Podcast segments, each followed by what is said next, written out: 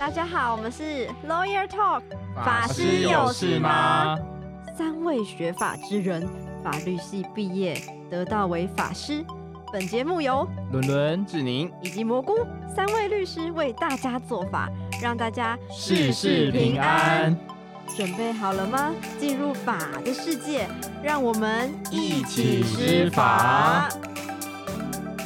嗨，大家好，我是志宁，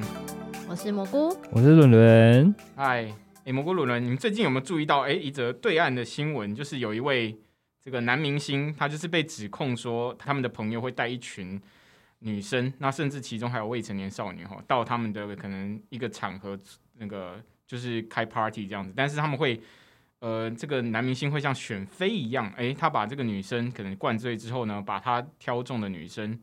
然后呢带到他的房间。就是后来他有被一些被害人在网络上指控说，他可能就是他在未成年的时候，然后呢被灌酒醉，早上醒来就睡在这个男明星的旁边这样子，所以就疑似有这个性侵害的新闻。你有没有听过？我知道啊。这完蛋！哎，这个这个，当然我们不知道说作曲，对我们不知道实际上到底就是是不是这个歌手是不是有做这件事情，我们只是单纯就新闻做评论。对，因为目前当然司法也还在调查当中啦，所以我们真的不能去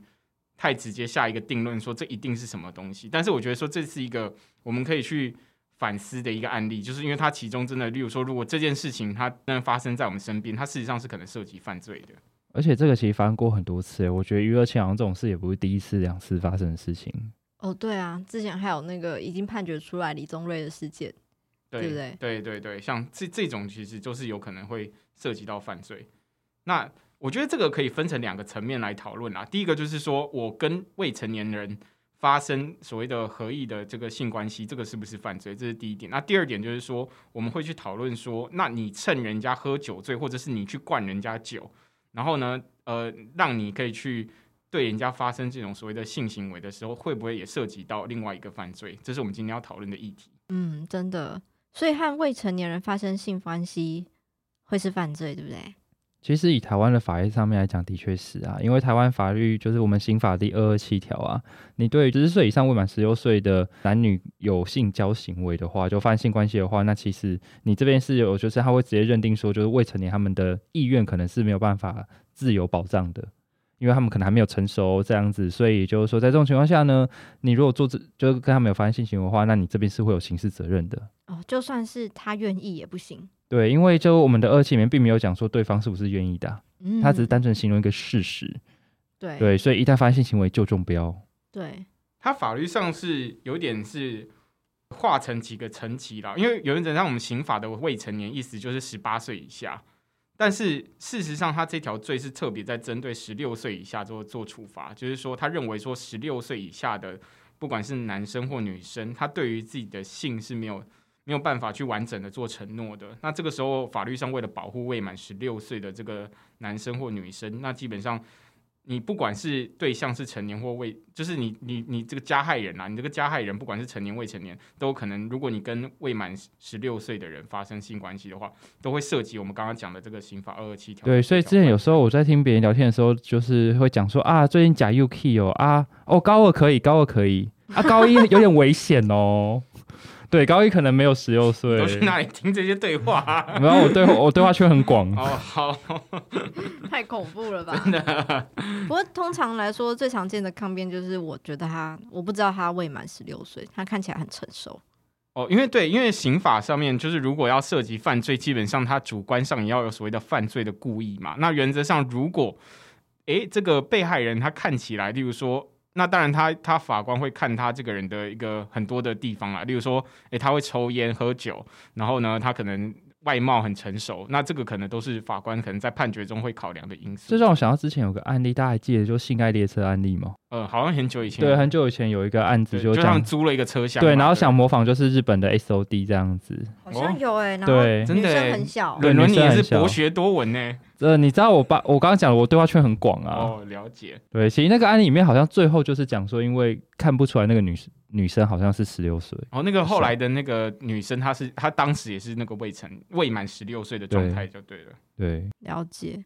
那是不是还有一些民事责任啊？宁宁，对，因为原则上呢，我们一般来讲，就是如果发生了这个被害人是未满十六岁的这个青少年的状况底下的话，那如果真的诶被案件被起诉了，那这个案件后续还会有所谓的民事的赔偿责任。当然就包含我们我们在民法上面会有所谓的侵权行为啦，那可以请求赔偿的人，当然包含这个被害人，就未满十六岁的青少年，那也包含了未成年人的这个父母，都是可以去请求的。那当然，这个在法律上它有一些想要保护的东西啦。我们在民法上称之为可能叫做人格权、贞操权这种东西。那对于父母来讲，他就是要保护父母可以去呃管教子女的这个权利。我还以为贞操权只有夫妻之间可以就是主张，就像我们上集讲说偷拍这件事情。对，但事实上就是对于未成年子女，他也是觉得说，哎，这个他的性的这个自主也是属于目前他被侵犯的一个状态，这样子。嗯。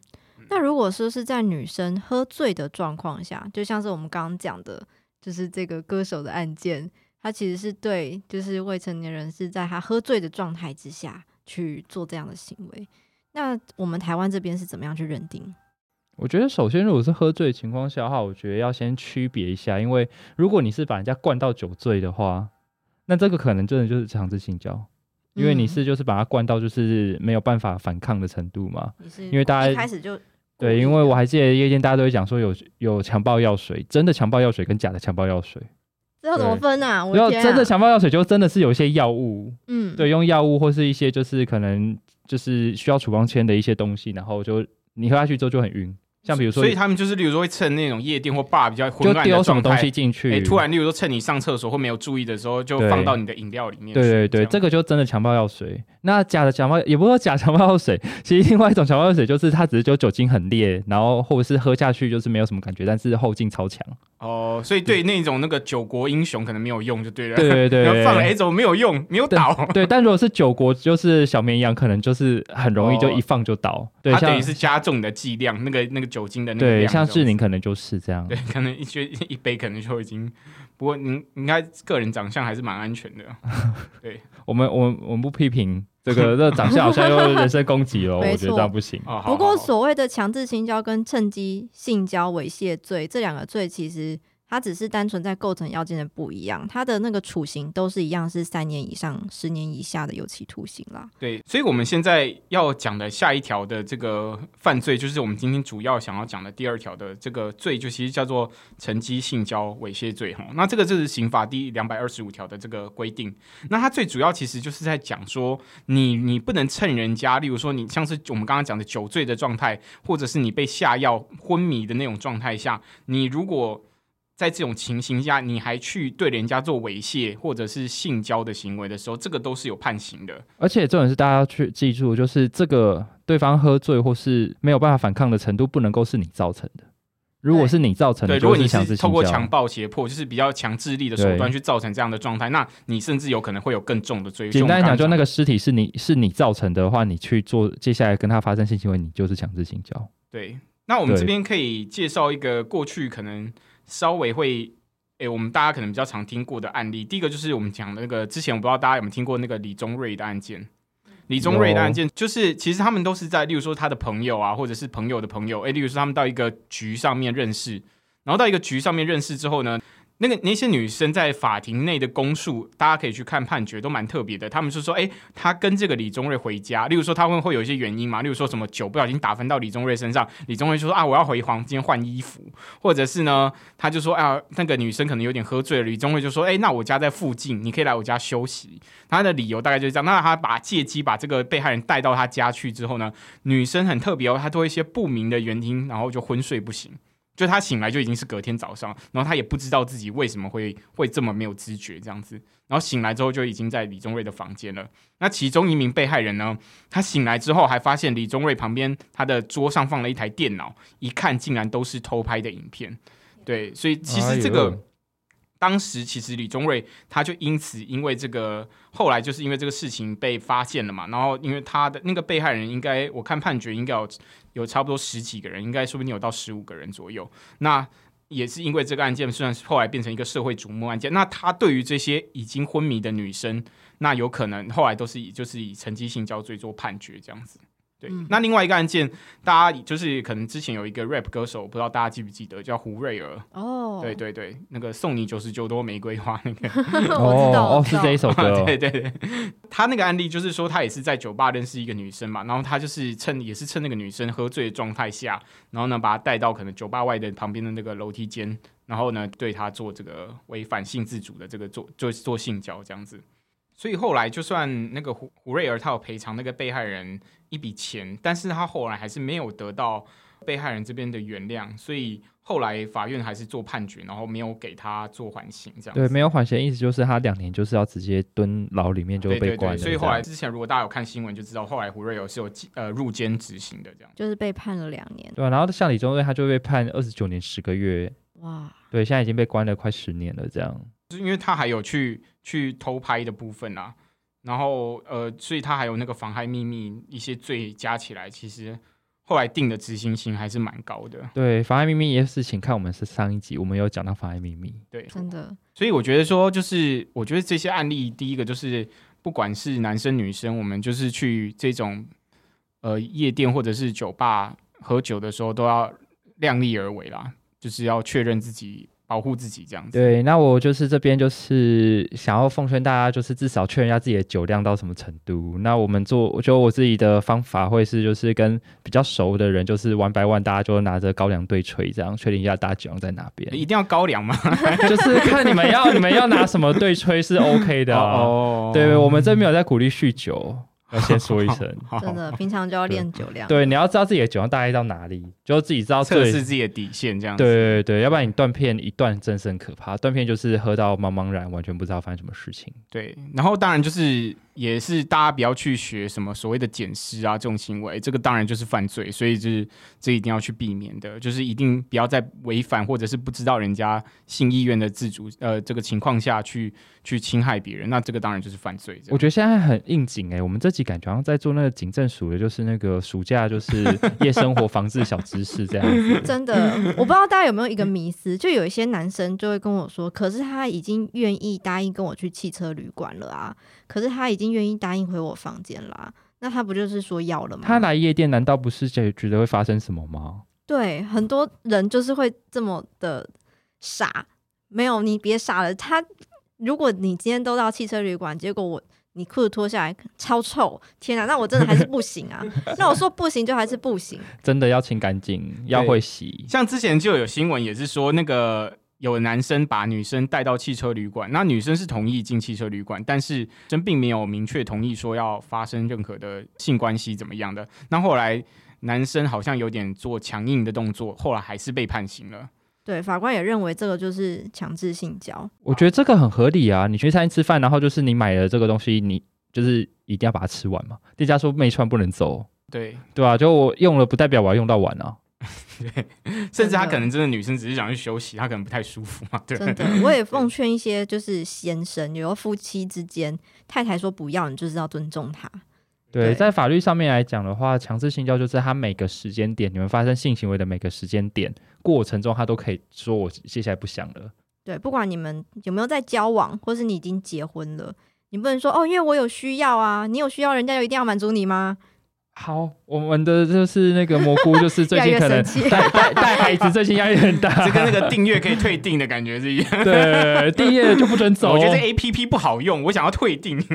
没有，因为我有时候会听到有些朋友抱怨，就是说他就是照顾小孩已经很累了，然后呢，就是先生半夜又爬上来想要，然后他就是就应付他这样，然后他他就说他那时候不要，先生还是硬要之类的。我心里想，哦这就已经是强制性交了。对，最主要还是那个先生要想一下，灯光美气氛佳还是 就是还是灯光美气尽量氛佳，但人不甜啊。哦，什么人不甜是什么东西？总而言之，就是两方都一定是要是都是 OK，都愿意的，好吗？对，对，不管是男生还是女生，就是要尊重，真的要尊重彼此的想法，这样子。对，对啊，那我们也要就是因为之前就有讲到强制性交在法庭上面要举证是不容易的嘛，所以就如果你真的是被害人的话，那你应该要赶快去验伤，然后你要赶快报警。哦，这些就是自保的自保的过程对，一般实务上，其实我们最担心的就是没有证据嘛，因为法院一定是讲证据的地方。当然，如果你第一时间有去做验伤，有采取到，甚至有可能会有采取到这个加害人相关的体液啊，或者是指纹在身上有被找到的话，那这个对你来说就是有，就是有可能比较有办法厘清案情。那常常在呃法院上，或者是进到地检署变成罗生门的案件，就是说。虽然双方都有互相的一些联络的一些对话记录啊，但是好像都一直没有办法确认到底后来双方在当下的意愿的状态，所以就是如果可以多收集证据，对我们被被害人而言还是稍微会比较有利。而且如果你们就是真的确认说就是有，我觉得也是要奉劝一下，就大家就是受害者，假设有发生正发生这件事情的时候，请记住就是不要跟对方就是故作没事，因为嗯其实，在法律上面很多时候在举证的时候会是。法院那边去调他的监视器记录，或调附近社区的监视记录，发现你们两个是和颜悦色走出来的。嗯，你不能内心火山爆发，结果讲出来的话云淡风轻。那这样子，其实外界的人，就是法官，甚至是法官或一些社工、心理师，他他就还是会需要确认说你当下的想法到底是怎么样。因为其实看过真的蛮多判决是讲说，就是哦，你跟他有说有笑，拍看到监视器里面或是录影器、录影监视里面，你们是有说有笑一起并肩走出来，然后你说你刚刚是被强制性交，就是说说真的，我们当然不是不怀疑这些，就是大家受害者，只是说因为在这种情况下，我们是第三人来看的话，这个你很难让人家觉得你刚刚就是有这样被受到一个很大的就是伤害。嗯，就是证据在我们的法院上面还是蛮重要的一个点，这样子。对，就其实如果真的是在旅馆的话，就直接叫旅馆员工帮你报警，这个是可以的。如果你害怕的话，嗯，保护自己是最重要的。对，但但这哎、对啊，我们这边就是身为唯一女性的蘑菇，我就想问问啊，就是你知道，就是很多时候都会有那种就感觉说，就是啊，你都已经就是同意跟他去旅馆了啊，你一定是知道发生什么事情啊，那这样子你做这件事情，就发生这件事情，你应该理所当然知道啊，好像是那种你为什么现在又来？很多会有一种乡民言论，就是留一留一些让人觉得很生气的话，就是说，哎、他都愿意做什么事了，然后他就代表说他想要怎样啊？你你怎么可以事后反悔啊？是不是事后觉得说什么？不好用，对你是不是事后反悔，然后才决定要告人家或怎么样的？其实很多有这种言论嘛，对不对？对，但我觉得这个其实就是有一点检讨被害人的心态，就是说、哦，因为你不懂得保护好自己，然后你一开始没有做防护措施，所以对方才会觉得你可以被侵犯，或是你接受这样子。嗯，对，就是不能。我觉得就是如果大家会有这种检讨被害人的心态，算是一个蛮可怕的一个想法啦。对啊，对啊，其实就还蛮多人，尤其是在这种性侵案件，比如说大家就会去检讨说，诶，为什么这个女生她在晚上走在路上会被性侵？可能是因为他穿的太太少，这是之前某位就是对公众人物有讲过的话。对，那就说啊，你不要这么晚回家就好啦。或是有时候不只是性侵案件，像是之前八仙城堡，不知道大家有没有印象？就很多人会说，哦，这这些人就是他们太无聊了，他们去参加这些派对，所以他们后面才会被炸到这样子。其实就是会去检讨这些受害者，说，哎、你不能不当一个好学生，你要去参加这些派对。就是你爱玩，你才受伤嘛。他们就是就就就有这种心态。对，对，那其实这在心理学上面，这是一个大脑一个很正常认知的状态，它叫做公正世界理论。它就是哦相信嗯说，嗯、这个世界就是善有善报，恶有恶报，所以我们做的什么事情都是跟我个人因素比较有关，所以他就会把一些这个造成这个结果的外在环境的因素把它撇除掉。比如说，这个女生为什么走在路上被性侵？她其实是因为也许警察太少巡逻，然后这边监视器太少，然后路灯又坏了，然后旁边的那个犯罪的那个呃因子很高之类的，那就是这一些相信公正世界理论的人，他们就会把这些外在因素都撇除掉，把个人因素放很大，就是哦，因为你走在路上，因为你穿的很辣，所以你吸引人家来摸你这样子。所以其实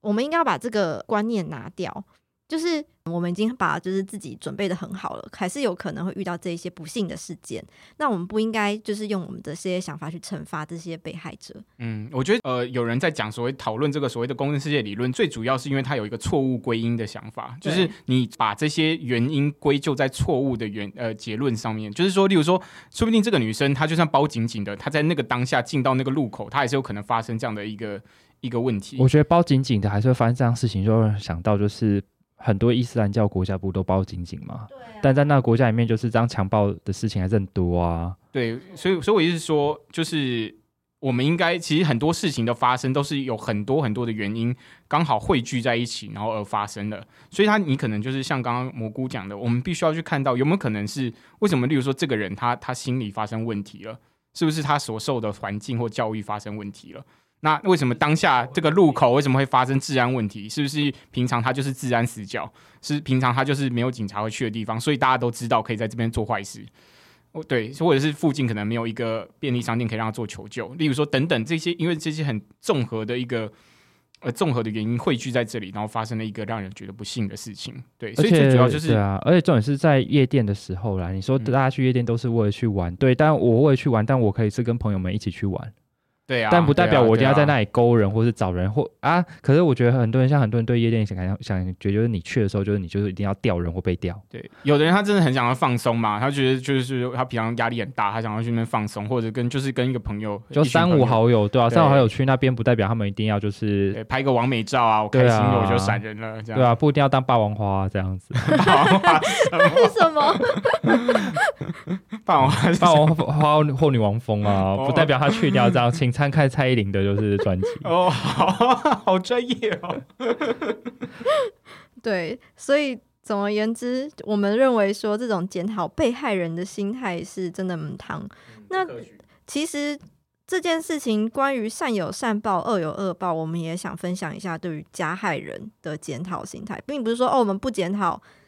被害人，那加害人就是他们自己选择要去犯罪，就是他们的错。其实，在犯罪学里面。也会去检讨说他们是不是因为他们的成长过程，然后呢，整个的环境因素，比如说从小被同学跟老师霸凌啊等等的。那嗯、当然他们做这件事情，他们是选择去做这件事情，他们会有他们应得的刑罚。但是我们可以去讨论的是，在事前可不可以有更多的社会安全网，来把这些人救起来，让他们感受到他们被这个社会关怀。那也许我们也可以减少这一类的犯罪。那现在大家可能比较是觉得说，哦，这两个人。加害人跟被害人，他们都是自己选择的，那他们就我们把他们处罚完，然后女生我们就说哦，都是你自己穿的太少，那就跟我们这个社会没关系。我只要做好我每天穿出门穿的紧紧的，然后呢，我就是做好我每天就是积阴德之类，我就不会遇到这些事。就大家可能其实我我只要管好自己就好了，嗯我甚至可以不用去可能对这个世界或者对这个社会有点关怀。但事实上，可能你如果真的，例如说你可能多一份对世界的关怀或关心的话，有可能就诶，有的人生他就因此而改变了。对，就是希望大家对社会多一点关心，多一点关爱。就是说，我觉得就是蘑菇，就是我觉得这样讲真的很好。就是说你，你不能单单看这个加害人，他当下做了这件事情，就认定他一定基因就是长得像坏人一样。对，或者是就是反正就是他的选择，然后我们给他一个惩罚，给他一个恶报，那这件事情就停了。嗯，对，就是没有这件事情，因为他做了这个选择，其实他背后也不只是个人因素，也还有社会因素嘛。对啊，就像回到我们刚刚归因的那个谬误那个地方。我们刚刚真的变成暑期就是宣导小教室。对同学怎么们，突然觉得正正面阳光了起来？对，对如果遇到了什么麻烦，请找你的老师。对对，或是学校的社工哦。可以，关心他，友善包尊重，友善包容。好，然后我们最后回到这个中国知名歌手的案件，那他现在是对十七岁的少女嘛做这样酒后的一个对。宁宁，你觉得他会在台湾构成什么样的犯罪？我觉得，呃，最主要当然就是像我们讲的，在评估上面进入司法程序，它就是一个比较严谨、相对比较严谨的程序嘛。最主要就是要看，不能目前当然不能只看对话记录，可能就是要再看到底有没有所谓成绩性交的问题。对，嗯最主要就是因为女生是主张她当时被灌醉的，然后已经到一个不省人事的状态了。嗯，对，那那这个其实，在举证上面需要一点功夫啦。那这个当然我们也没有办法进到法院去看。那最主要就是要，如果真的证明成功，那这个当然成绩性交罪还是有可能成。对啊对啊，但感觉就算有没有成立，他的演艺生涯都已经大受打击了。对，而且刚好趁就是我们现在这个时间点，刚好是准备要解封、微解封的时候。对，就大家就是可能就请 请不要就是现反正是现在夜店跟酒吧也都还没有开，对嗯对啊对，请大家就要注意自身安全。嗯，最主要其实就是要明确彼此的界限啦，尊尊重彼此这样子。好，那我们今天的分享就到这边。如果喜欢我们的分享，请在下面留言，并帮我们评分五颗星。我们接下来也会准备一些影片在 YouTube 还有我们 Facebook 上面上架，也欢迎有兴趣的朋友一起来参与，关注我们的 IG 哦。没错，谢谢，拜拜，拜拜。本集节目到此为止，大家有感受到我们的法力无边了吗？听完本节目，如果有什么意见或是有什么想听的内容，请大家来我们的 IG 及 Podcast。法师有事吗？留言、按赞，并给我们五颗星的评论。那我们下次见喽，拜拜。